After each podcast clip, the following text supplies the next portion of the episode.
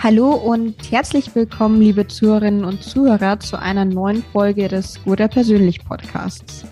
Mein Name ist Stefanie Gastzeiger, Redakteurin der New Finance Mediengesellschaft und ich freue mich sehr über meinen heutigen Gesprächspartner.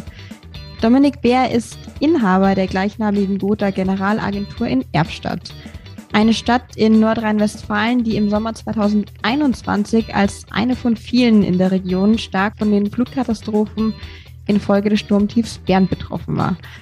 Allein die Agentur von Dominik Bär hat mehr als 100 Schadenfälle bearbeitet. Und nach rund acht Monaten werfen wir nun einen Blick zurück und lassen ihn Bilanz ziehen. Und damit herzlich willkommen, lieber Herr Bär. Freut mich, dass Sie Zeit gefunden haben. Guten Morgen. Ja, lieber Herr Bär, versetzen wir uns doch direkt mal zurück in den Sommer 2021. Was war denn Ihre erste Reaktion auf die Sturmkatastrophe? Nicht nur beruflich, sondern auch privat gesehen. Ja, meine erste Reaktion war tatsächlich auch privat, da wir privat äh, zu Hause auch schon betroffen waren. Wir sind mhm. zum Glück größtenteils verschont geblieben, aber es war so, dass nach den lang anhaltenden Regenfällen mittwochsabends bei uns die Pumpen das viele Wasser einfach gar nicht mehr wegschaffen konnten. Und mhm. das Wasser eben drohte in den Keller einzudringen, sodass ich bis nachts um halb eins im Garten gewesen bin und noch mit verschiedenen Tauchpumpen das Wasser dann in den öffentlichen Kanal befördert habe. Und während dieser Zeit auch schon erste Schadenmeldungen mit Bildern, Videos von Kunden erhalten habe, die teilweise arg betroffen waren, wo die Flüsse aus den Flussbetten getreten sind, wo das Wasser durch die mhm. Städte gelaufen ist und da eine, eine Schneise der Zerstörung eben auch hinterlassen hat. Also Sie haben tatsächlich, während Sie wahrscheinlich mehr als knöcheltief schon im, im Wasser standen, noch Ihre Mails gecheckt und äh, die Eingänge von den Kunden gesehen. Ja, also es, äh, die E-Mails kommen natürlich, wie es heute so schön ist, auf vielen Kanälen rein. Ich habe E-Mails erhalten. Ich habe einfach über Messenger-Dienste entsprechende Videos und Fotos erhalten und auch Sprachnachrichten, wo Kunden auch schon relativ verzweifelt die Situation geschildert haben, dass sie auch gar nicht im Moment an ihre Gewerbeeinheiten und äh, Wohnungen drankommen, dass sie evakuiert werden mussten. Mhm. Und habe das dann erstmal einschätzen können, aber das Ausmaß noch gar nicht absehen können. Es klingt, als wäre wär Ihnen sehr schnell bewusst geworden, dass da einiges an Arbeit auf Sie zukommt. Genau, also ich habe schon mit sehr viel Arbeit am nächsten Tag gerechnet, weil es wirklich schon mindestens eine Handvoll Kunden war, die sich an dem Abend gemeldet haben und erfahrungsgemäß ist es eben so, dass die Meldungen eigentlich in den ersten ein, zwei Tagen danach erst bei uns eintreffen, wenn die Kunden sich selber so ein bisschen sortiert haben. Aber das mhm. muss halt auch vor Ort so ein erschreckendes Bild gewesen sein, dass viele wohl auch an uns direkt gedacht haben und mir diese Schadenmeldungen dann an dem Abend in der Nacht noch mitgeteilt haben. Kann ich mir absolut vorstellen. Also jetzt auch von meiner Warte gesprochen, hier aus München, einige hundert Kilometer entfernt, hat man es natürlich auch mitbekommen, direkt vor Ort. Und eben, wenn man selbst auch direkt betroffen ist, kann man, glaube ich, nur grob nachempfinden, wie drastisch da direkt die Emotionen und die Empfindungen, die Einschätzungen auf einen zugekommen sind. Absolut, ähm, ja. Mit welchen Herausforderungen hatten Sie denn jetzt mal, abgesehen von der Masse der Bearbeitungen vermutlich, als Makler in dieser Zeit zu kämpfen? Und welche Lösungen sind Ihnen vielleicht zu einem ganz konkreten Schadenfall eingefallen?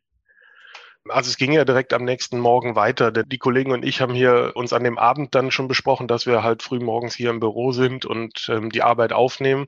Wir haben hier im Büro gesessen und haben die telefonischen Schadenmeldungen, die E-Mail-Schadenmeldungen, teilweise hat das Telefonnetz ja auch gar nicht funktioniert, sodass uns mhm. die Kunden einfach nur über das Handy kurz informiert haben, weil sie mal eben an eine Stelle gekommen waren, wo Empfang gewesen ist. Die Schadenabteilung war in dem Moment total überlastet. Wir haben auch trotz über zehnjähriger Erfahrung so eine Situation noch nie gehabt.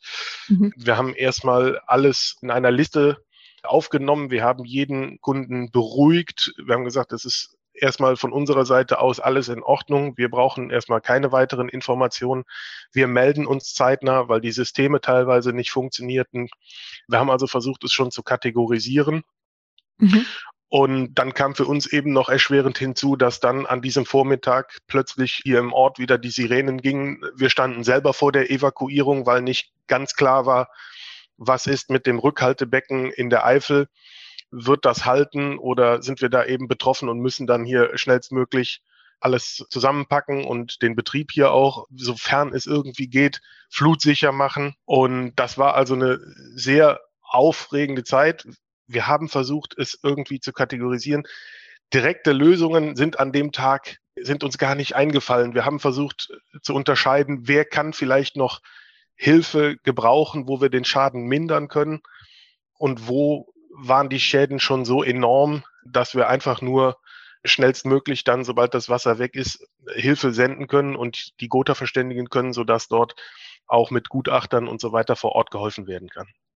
Mhm. Also allein durch die wenigen Aussagen verhältnismäßig, da kann man sich ja schon sehr gut vorstellen, dass es sich um eine absolute Ausnahmesituation gehandelt hat, gerade wenn man eben auch mittendrin steckt. Jetzt gab es ja durchaus auch einiges an Kritik gegenüber der Gotha. Also nicht nur an der Gotha, aber an vielen Versicherern. Was würden Sie denn sagen, inwieweit ist die Kritik gerechtfertigt? Können Sie es überhaupt nachvollziehen? Und wie gehen Sie mit der Kritik um, die Schadenregulierung in dieser Zeit betrifft? Also was wir von Anfang an den Kunden auch gesagt haben, dass das für uns also auch eine Situation ist, die nie da gewesen ist und dass man auch ein bisschen Verständnis vielleicht haben soll. Das haben wir auch von Anfang an gespürt. Wir können jetzt oder ich persönlich kann vor allen Dingen nicht sagen, dass wir irgendeinen Schadenfall haben oder wo eine größere Kritik an der Gotha vielleicht erfolgt ist. Die Schadenfälle sind alle in irgendeiner Form immer, ich sag mal, im Laufen geblieben. Mhm. Es waren schnell die Kollegen vor Ort, um vor Ort die Besichtigung durchzuführen. Ich war teilweise selber mit vor Ort, auch wenn äh, man nur bedingt helfen kann, aber die Kunden schätzen das eben sehr und fanden das also von unserer Seite auch ein super Service. Die konnten ihre Sorgen halt einfach loswerden. Und also größere Kritiken an der Gotha habe ich in unseren Schadenfällen keine bekommen. Im Gegenteil, ich habe bei den Kunden eher so gemerkt, es ist so eine gewisse Aufbruchstimmung gewesen. Also viele Kunden haben erzählt, andere hat es ja noch viel schlimmer getroffen und die standen eigentlich vor dem Nichts. Es war immer bemerkenswert, wie die Menschen damit umgegangen sind vor Ort, so dass man da auch einfach sehr gerne dann unterstützt hat. Und das habe ich eigentlich auch bei den Regulierern und allen in der Schadenabteilung gemerkt, dass das priorisiert behandelt wird und dass das auch mit viel persönlichem Engagement behandelt wird. Mhm. Ich hatte vor kurzer Zeit ein Interview mit Timo Heidmann aus der Gotha, der gemeint hat oder nochmal betont hat, wie wichtig Empathie in der Schadenregulierung ist. Ich kann mir gut vorstellen, dass es gerade in der Situation nochmal mehr zur Kernkompetenz werden musste und stelle mir gleichzeitig die Frage, ob es einfacher oder schwerer ist, dem Kunden gegenüberzutreten und zu sagen, es wird alles gut, wenn man ja auch selbst betroffen ist. Wie wäre Ihre Einschätzung dazu? Also es ist ein Stück weit gefühlt vielleicht einfacher, weil man von persönlichen Erlebnissen natürlich erzählen kann. Mhm. Natürlich waren wir privat nicht so stark betroffen wie die Kunden vor Ort, aber da das äh, auch flächendeckend in, in so vielen Teilen von Nordrhein-Westfalen ja auch stattgefunden hat, in Rheinland-Pfalz, ja, was auch nicht weit von hier weg ist, waren sich die Kunden schon sehr bewusst darüber, was da passiert ist mhm. und hatten auch ein anderes Verständnis als sonst vielleicht bei dem einfachen Leitungswasserschaden. Ich nenne es einfach mal einfachen Leitungswasserschaden mhm. und waren ganz anders eingestellt und waren auch auf längere Wartezeiten vielleicht schon von sich aus eingestellt. Die Grundstimmung war vielleicht eine andere beim Kunden. Für uns war es durchaus einfacher, natürlich ihm auch gegenüberzutreten und zu sagen, es ist halt eben ein Problem, wir sind auch betroffen, dauert vielleicht heute etwas länger, mhm. aber wir helfen auf jeden Fall, wir melden uns absolut äh, vorstellbar.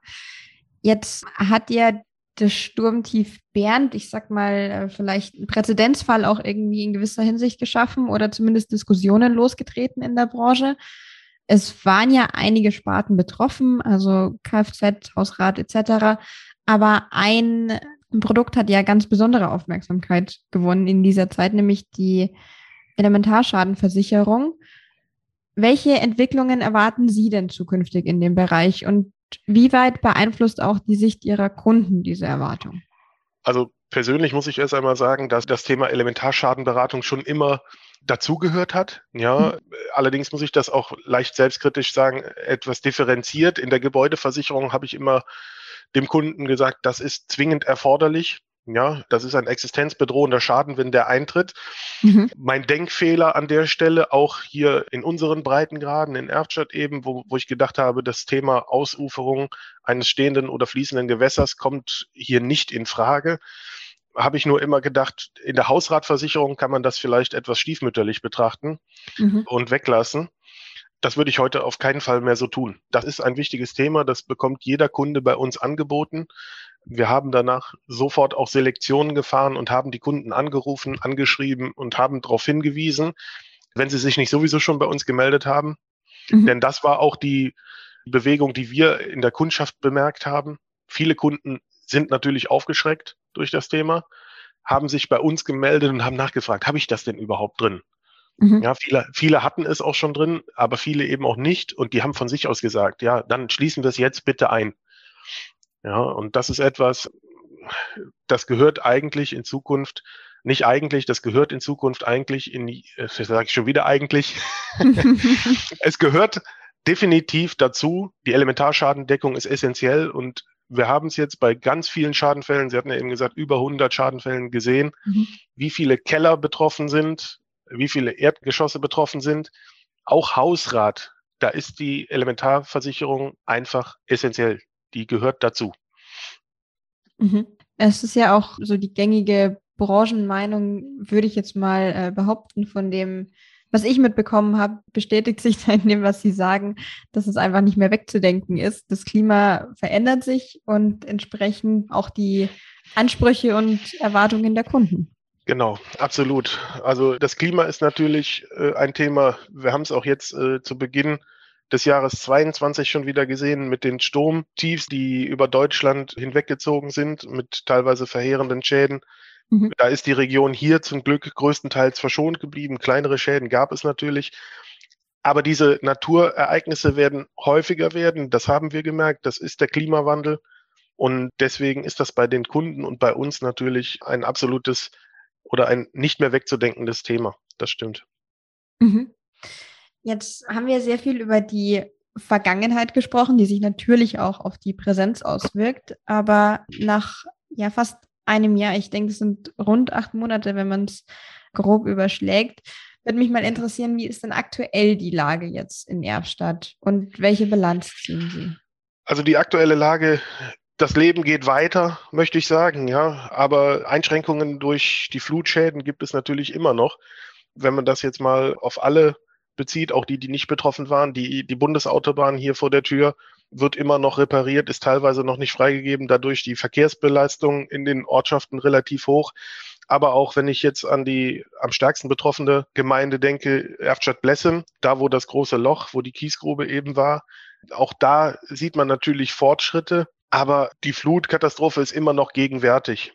Ja, mhm. auch wenn ich an Euskirchen und die Eifel denke, jedes Mal, wenn ich dort unterwegs bin zu Kundenterminen, sieht man noch Flutfolgen und das Thema ist noch nicht ausgestanden. Ja, also bei weitem nicht. Unsere Schadenfälle sind fast alle auf der Zielgeraden, wo ich sage, es sind, es liegen konkrete Angebote vor. Es muss jetzt nur, die Arbeiten müssen ausgeführt werden und danach sind die Kunden aber wieder so wie vorher gestellt. Ja, und mhm. ähm, können das Thema Flut dann für sich auch endlich abhaken. Aber alles in allem, auch acht Monate nach der Katastrophe, ist das Thema hier in der Umgebung absolut noch präsent. Sehr nachvollziehbar. Natürlich interessant, da allein die aktuelle Situation ist. gibt Krieg in Europa, viel passiert um uns herum. Corona ist immer noch nicht ganz vergessen, aber so gesehen eben auch wichtig, dass man nicht vergisst, was vor nicht mal einem Jahr passiert ist. Und ich und ich denke auch all unsere Zuhörerinnen und Zuhörer äh, hoffen natürlich, dass es um ein einmaliges Erlebnis gehandelt hat in der Form. Und ja, die Branche sich neu ausrichtet, neu ausrichten muss und wir der nächsten Katastrophe zumindest langfristig entgehen. Ja, dann, lieber Herr Bär, vielen Dank für Ihren Bericht, auch für Ihre Einschätzung und ja, weiterhin alles Gute. Sehr gerne. Das wünsche ich Ihnen auch.